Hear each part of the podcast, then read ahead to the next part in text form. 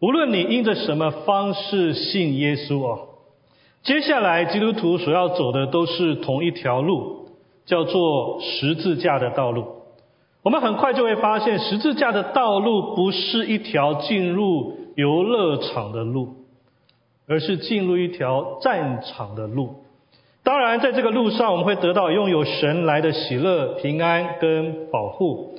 但是我们会经历从魔鬼来的攻击、折磨跟战斗。十字架的道路是一个剧烈的战斗之路啊！这将决定一个基督徒他是得胜的走回天家，还是被抬回天家。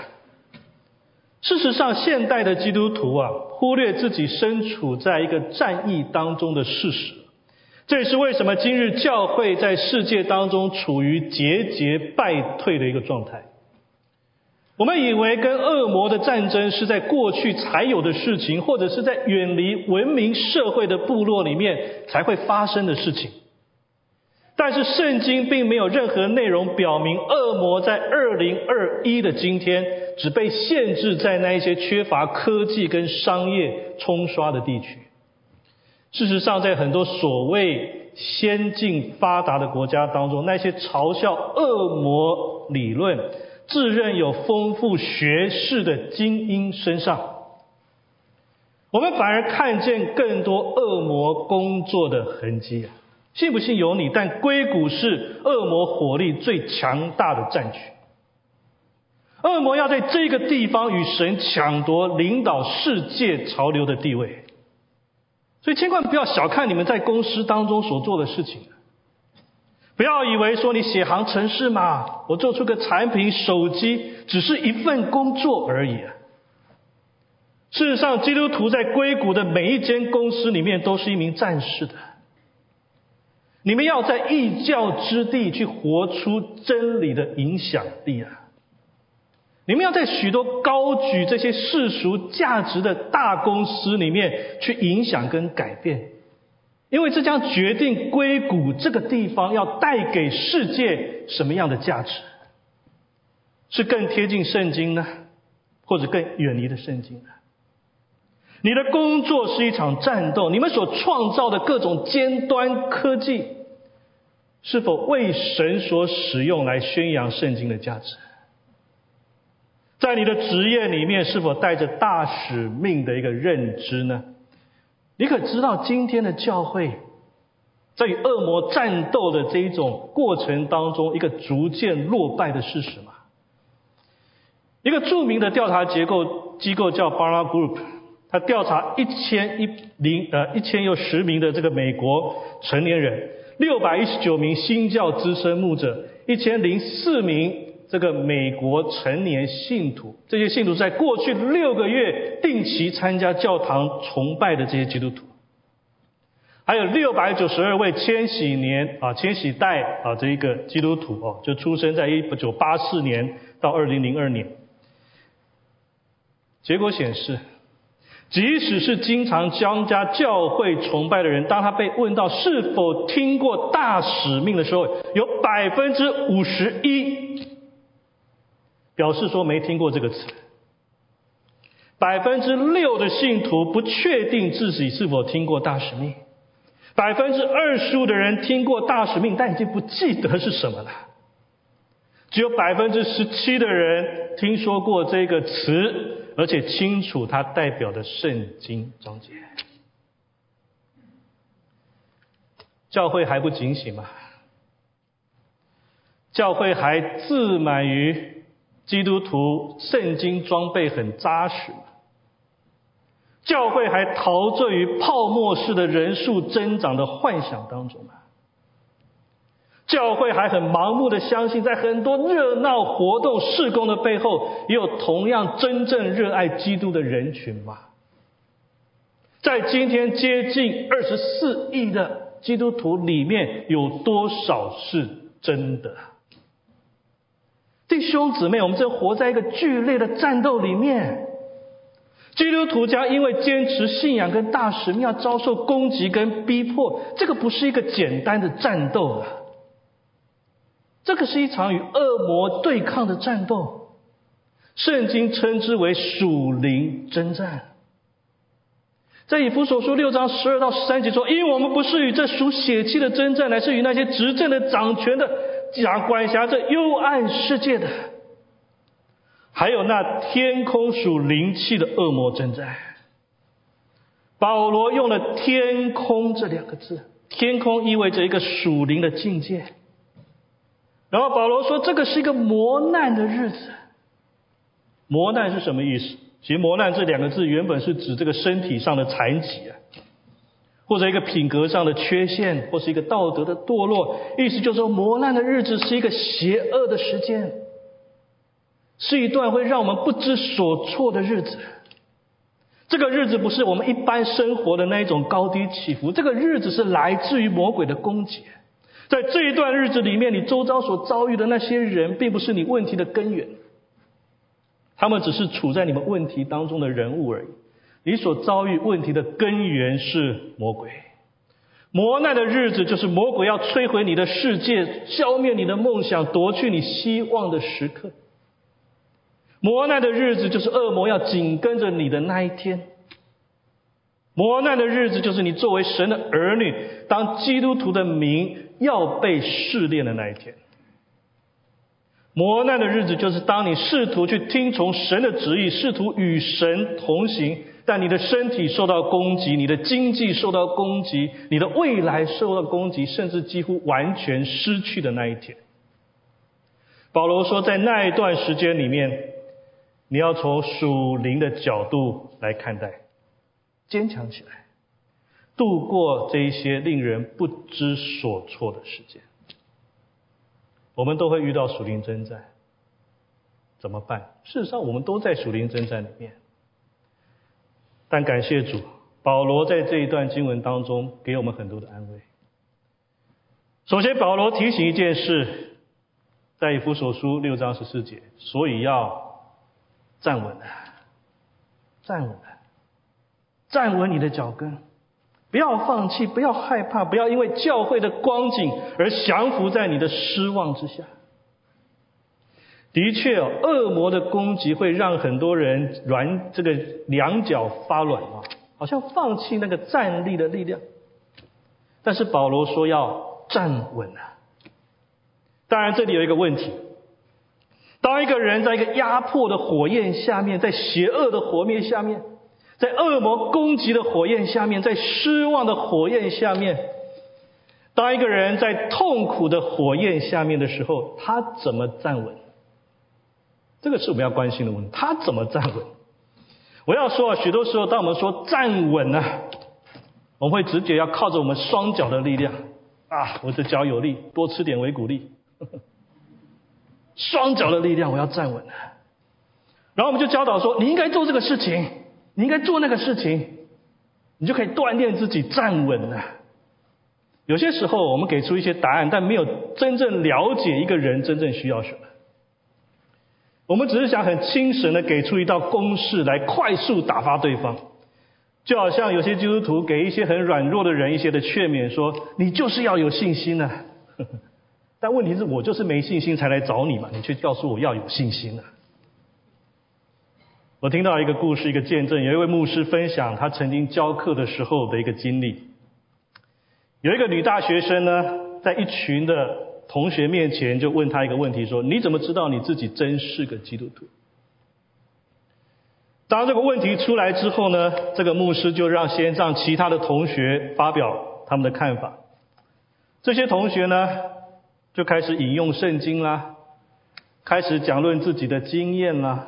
给出一些神学的解释了，他们去斟酌信心的概念呢，而就在他们侃侃而谈的过程当中，这个牧师一旁在看这个女同学的反应，那个怒气越来越强烈，就好像一个有很多的问题但从来没有得到解答的一个人一样。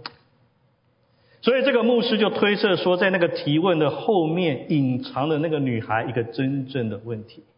但众人并没有细心去了解跟察觉，于是这个牧师稍停片刻，他一个圣灵的感动来到他的心中，他就问这个女孩子一句话：“Patricia，这是她的名字。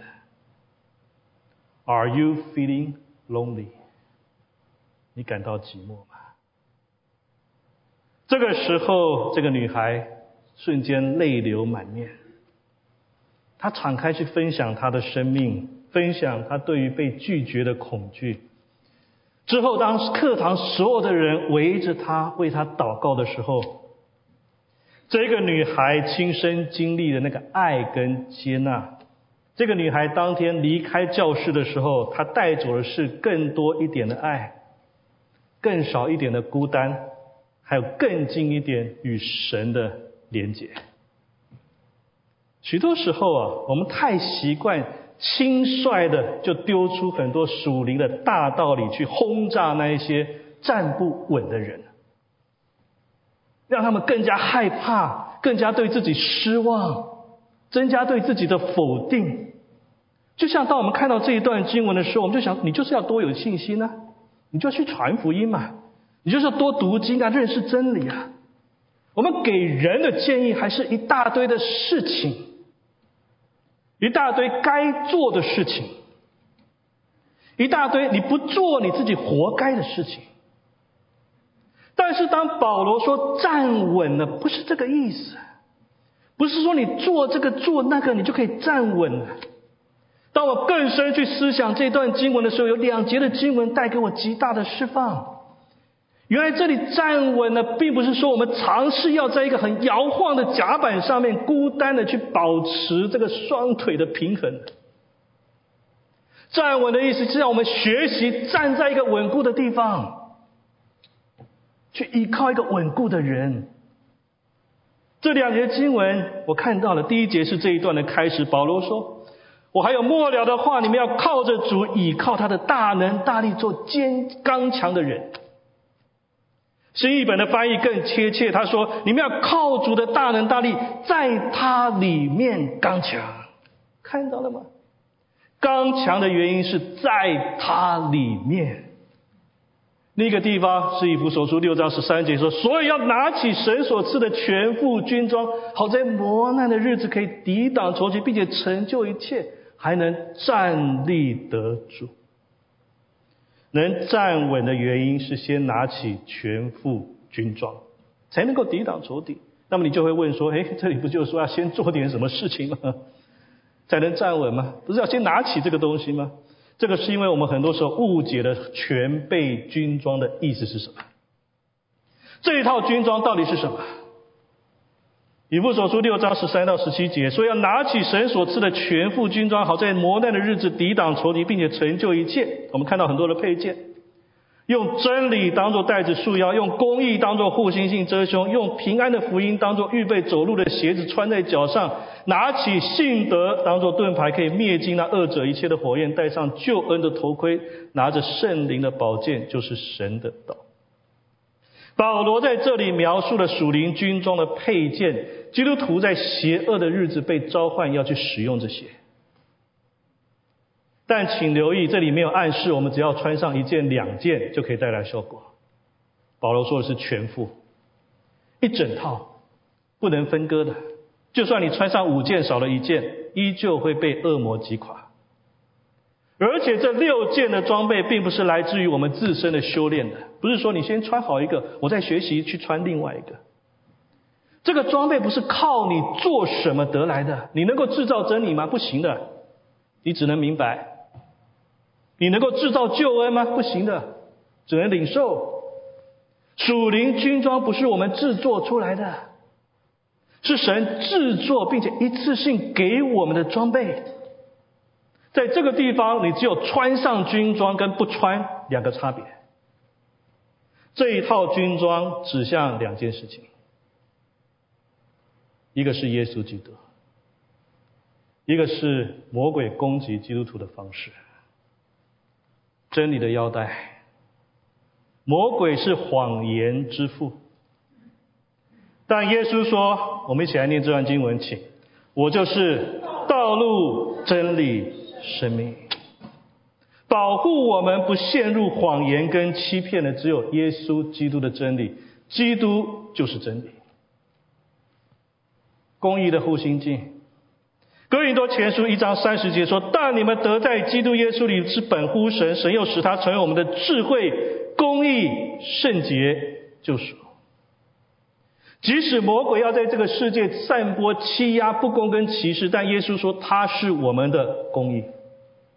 世界上若有任何的不公不义，耶稣一定是第一个站起来要反对的那一位。”如果世界有任何不公正的审判，耶稣要为那个受害人来平反，让犯罪的付出代价的那一位，基督就是公义。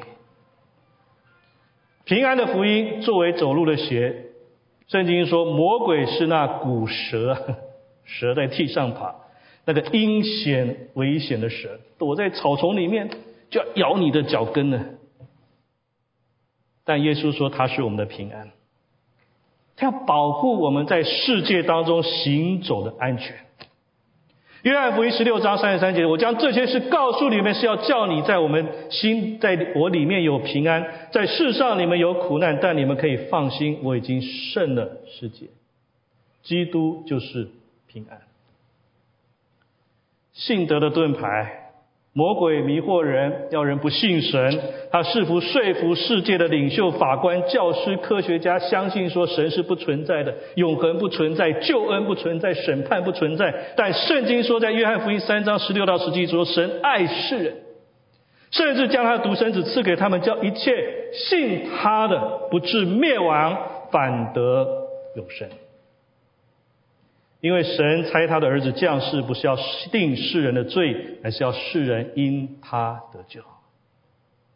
当魔鬼说你不需要信什么，信自己就够了，不，你就要拿起信心的盾牌，让魔鬼看见盾牌上面的十字架。你说我信我主耶稣基督，他是我的盾牌，是我的拯救。耶稣基督就是我们信心的对象，救恩的头盔。魔鬼想尽办法要碾碾碎我们的头啊！但事实上，圣经预言说是耶稣要捏碎魔鬼的头啊！耶稣是我们的拯救，他说那杀身体的不能够杀灵魂，我们的灵魂是稳固在基督的手中。他是我们救恩的开始者，也是我们救恩的完成者。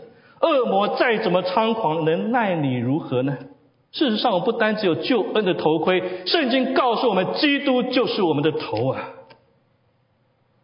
弟兄姊妹，你看见了吗？属灵的军装是什么？我们很习惯复杂化这一段经文，但保罗很清楚他在讲什么。属灵的军装就是耶稣基督。他在其他的地方也提到这个军装，我不知道你有没有记。这个看到啊，看到或是注意到，但他用一个更直接的方式。罗马书十三章十四节，总要披戴主耶稣基督，不要为肉体安排去放纵私欲。弟兄姊妹，如果你不记得以弗所书里面所描述的这些配件啊，六件有时候很难记，你就记得。穿上基督。如果你不记得真理的腰带，你就记住耶稣；如果你不记得公义的护心镜，你就记得耶稣；如果你不记得平安福音的鞋，你记得耶稣；如果你不记得信心的盾牌，你就记得耶稣；如果你不记得救恩的头盔，你记得耶稣，因为耶稣。就是神所赐给你的全副军装。耶稣就是你的依靠，耶稣就是你那个站在里面得以稳固的那个地方。你能够站得稳不稳，不是因为你自己的力量，而是今天你站在耶稣基督里面。当你害怕，当你软弱，当你说我再也没有办法祷告了，我再也没有办法相信了，我再也没有办法承受了。即使你带着怀疑，但是只要你回到耶稣基督面前，他要亲自的兼顾你、爱你、医治你、宽恕你，让你可以站得稳。这让我想起一个比喻哦，在早期美国西部的一些州啊，这个猎人会在秋天的时候去打猎。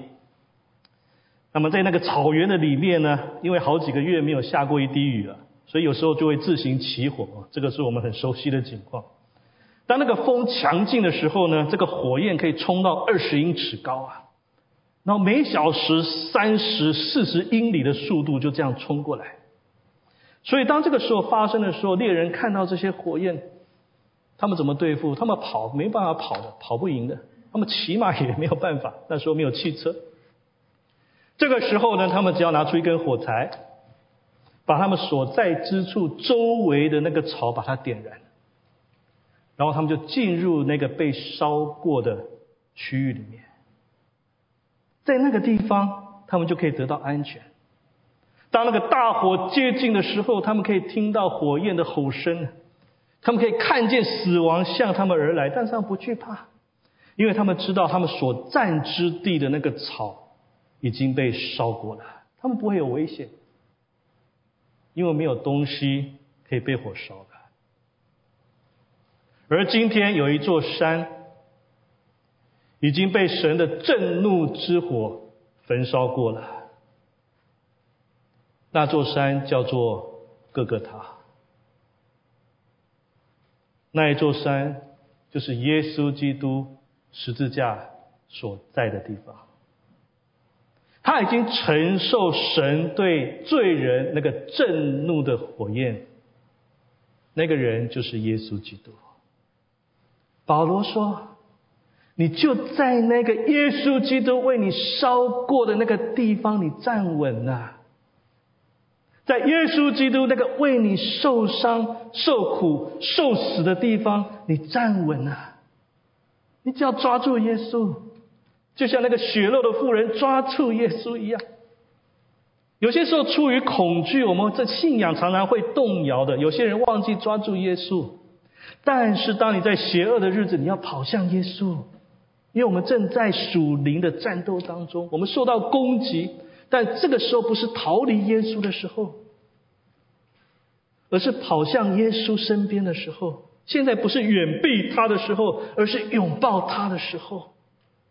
许多人在经历苦难、经历困难的时候，选择离开神，因为他们认为神对他们的苦难无能为力。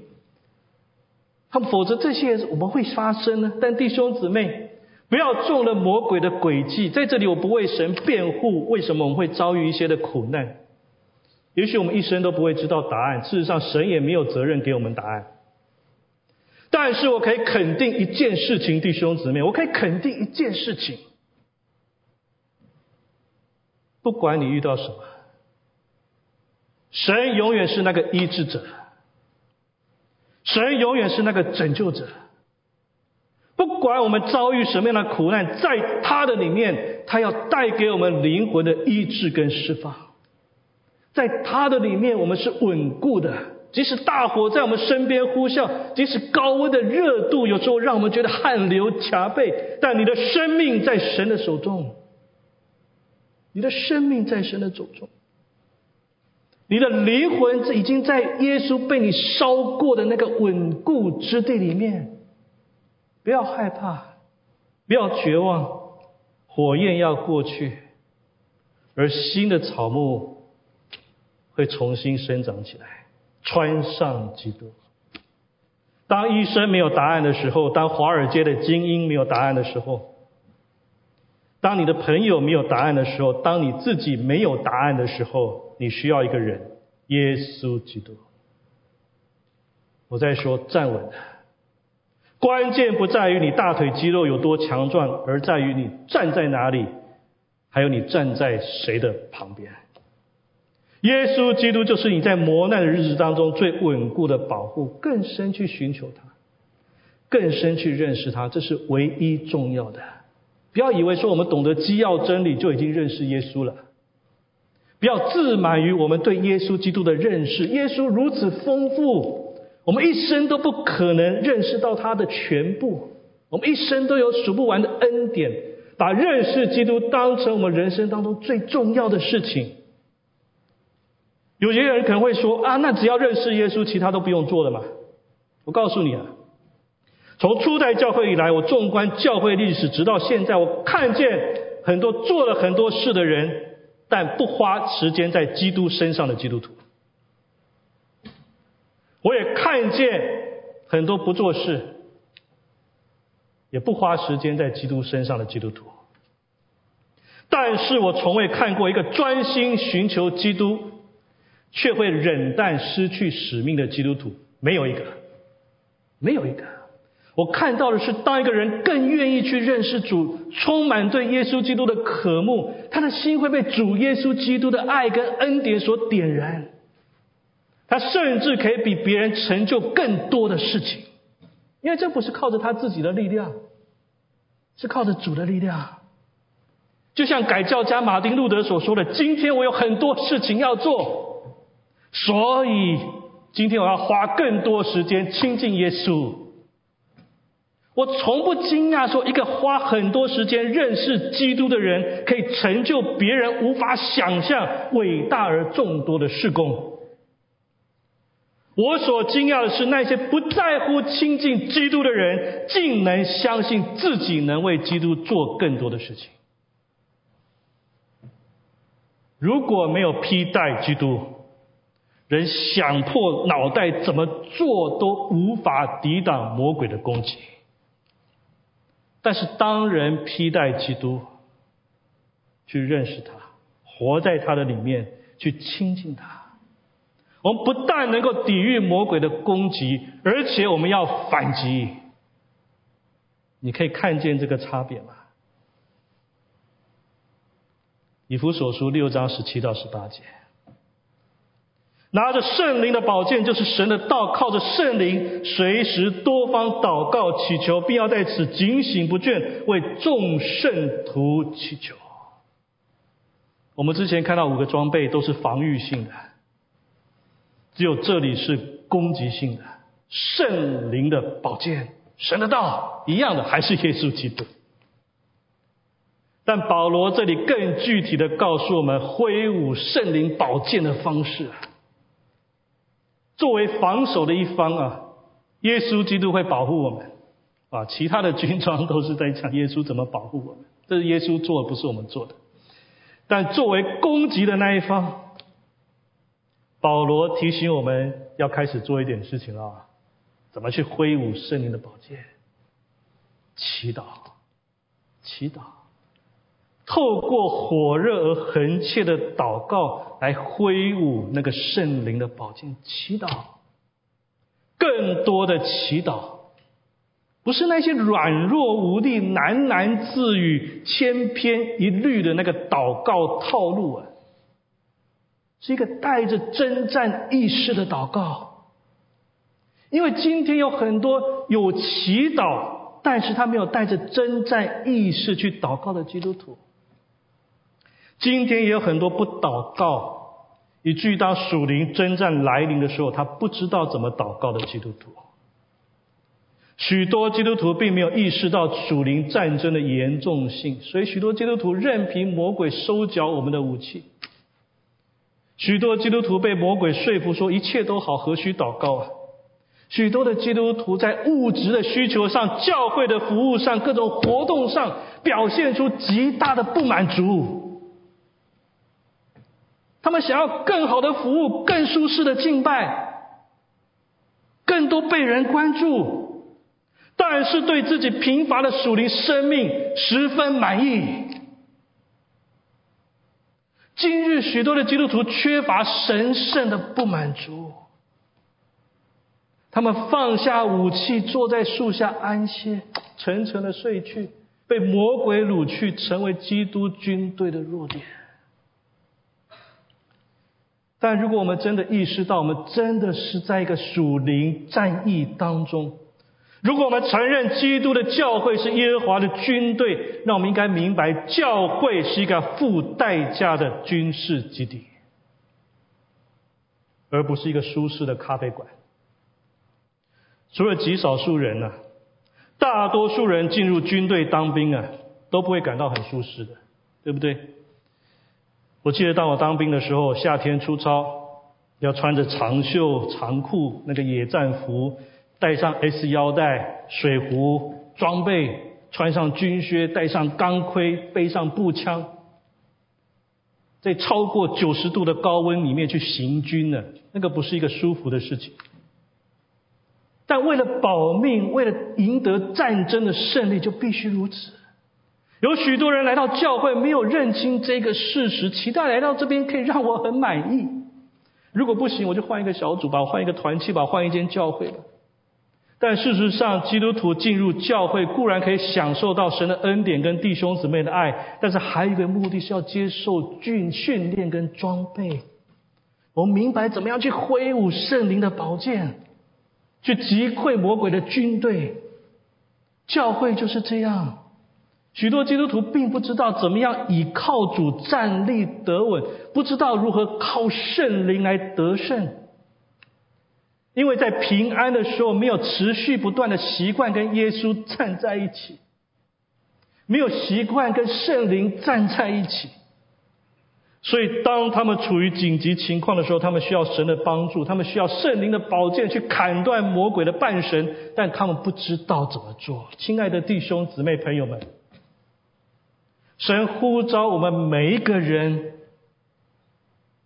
在每一年的每一月的每一天当中，在圣灵里面去祷告，与耶稣去保持那个联系。祷告就是我们可以开始去反击魔鬼的一个方式。这是为什么保罗他说：“随时多方祷告祈求，并要在此警醒不倦。”历世历代没有哪一个属灵伟人敢说我已经祷告够多了，但今日的教会却有人认为说我自己已经付出够多祷告的时间了。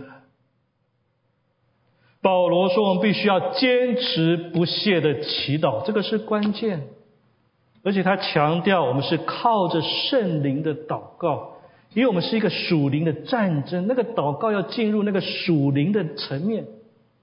属灵征战的祷告是寻求我们与圣灵去同工，神透过圣灵向我们展示一条得胜的路径，属灵的人才能够参透万事。在圣灵当中的祷告是一个聚焦的祷告，我们不是喃喃自语、泛泛而谈那些生活当中的大小事情，不是的。圣灵当中的祷告是渴求神把他的国度的计划显明在我们的生命当中，在神的军队当中，我是谁呀？我该如何去行啊？我的定位在哪里呀？你要清楚神呼召你做什么。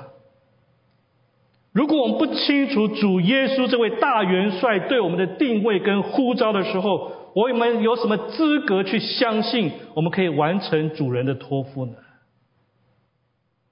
圣灵当中的祷告就是不断的去求问神的心意，不断回到圣经去寻求印证，然后确实按着圣灵的引导而行出来的一个祷告。圣灵当中的祷告，在这样的过程当中，我们的力量就被建立起来了，弟兄姊妹。在圣灵当中的祷告，就是让圣灵的风去引导我们，他推着我们，圣灵把我们推到他要我们去的那个地方，推在那个行走在神旨意道路的那个地方。当圣灵的风来推动我们的时候，我们走路的力量会越来越轻省。我不知道你有没有在台风天走路的经验啊？我们费的力气很小，但是我们可以不断的前进。弟兄姊妹，我们被呼唤要一直在圣灵当中祈祷，带领我们走过那个很险恶的战场，直到砍断那个敌人主帅的旌旗。我们要向神去呼喊，信任他。我们要养成一种充满聚焦祷告的那一种生活方式，在圣灵当中里面去行走，而不是只一个偶然的拜访而已。神希望我们整天、每天都与神保持联系，去明白神国度里面的作战计划。亲爱的弟兄姊妹，我说过一次，但我还要再说。我希望基督五家成为万民祷告的殿，而不是万民活动中心。我们作为教会必须承担责任。我们赞美神，聆听神的话，我们在神的里面祷告，然后行出来。神呼唤我们拿起圣灵的宝剑，不是只有一个人，是我们所有的人。拿起属灵的军装，拿起那个圣灵的宝剑。我们相信，在磨难的日子里面，当我们在耶稣基督里面的时候，我们是稳固的；而在圣灵当中的祈祷，会改变我们的视野，让我们在很险恶的环境当中看到机会，看到祝福。神要使用你，去得着他国度的领土。亲爱的弟兄姊妹，作为基督徒。我们无疑会面临属灵征战的时刻。作为基督徒，我们一定会遇到。但是，当我们靠着圣灵祷告，当我们穿上耶稣基督在我们的生命当中，圣灵会像风一样激活在我们内在那个对主热情的火焰，把教会推向荣耀的地方。你今天会穿上神的盔甲吗？你愿意拿起圣灵的宝剑来祈祷吗？我们一起祷告。主耶稣基督，有多少的时候，在我们的生命生活当中，我们其实是在远离你的一个状态里面？当我们说我们做这个，我们奉献那个，但我们真的渴慕你吗？我们真的愿意在生活当中认识你吗？在这个磨难的时刻，在这个属灵征战的时刻，你借着你的仆人呼唤我们，要穿上全副军装。你借着你的仆人呼唤我们，要披戴耶稣基督。但如果我们不认识你，我们怎么披戴你呢？如果我们不爱你，我们怎能愿意披上你呢？愿主你今天的话语继续来击打我们的内心，反省我们自己所做的一切事情。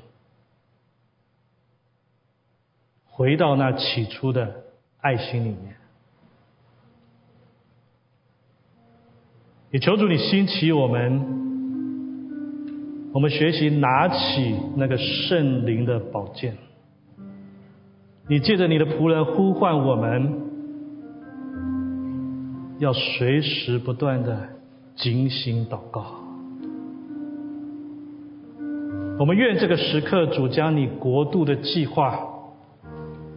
将你那个征战的蓝图显明在我们每一个人的内心当中。我们在基督的军队里面，我们在什么位置？你要我们做什么？你呼召我们要做什么？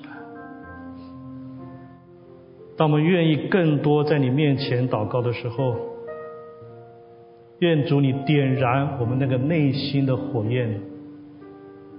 我们不但站稳了，而且可以走出去，进入战场，面对敌人，一直到砍断那敌人主帅的旌旗为止。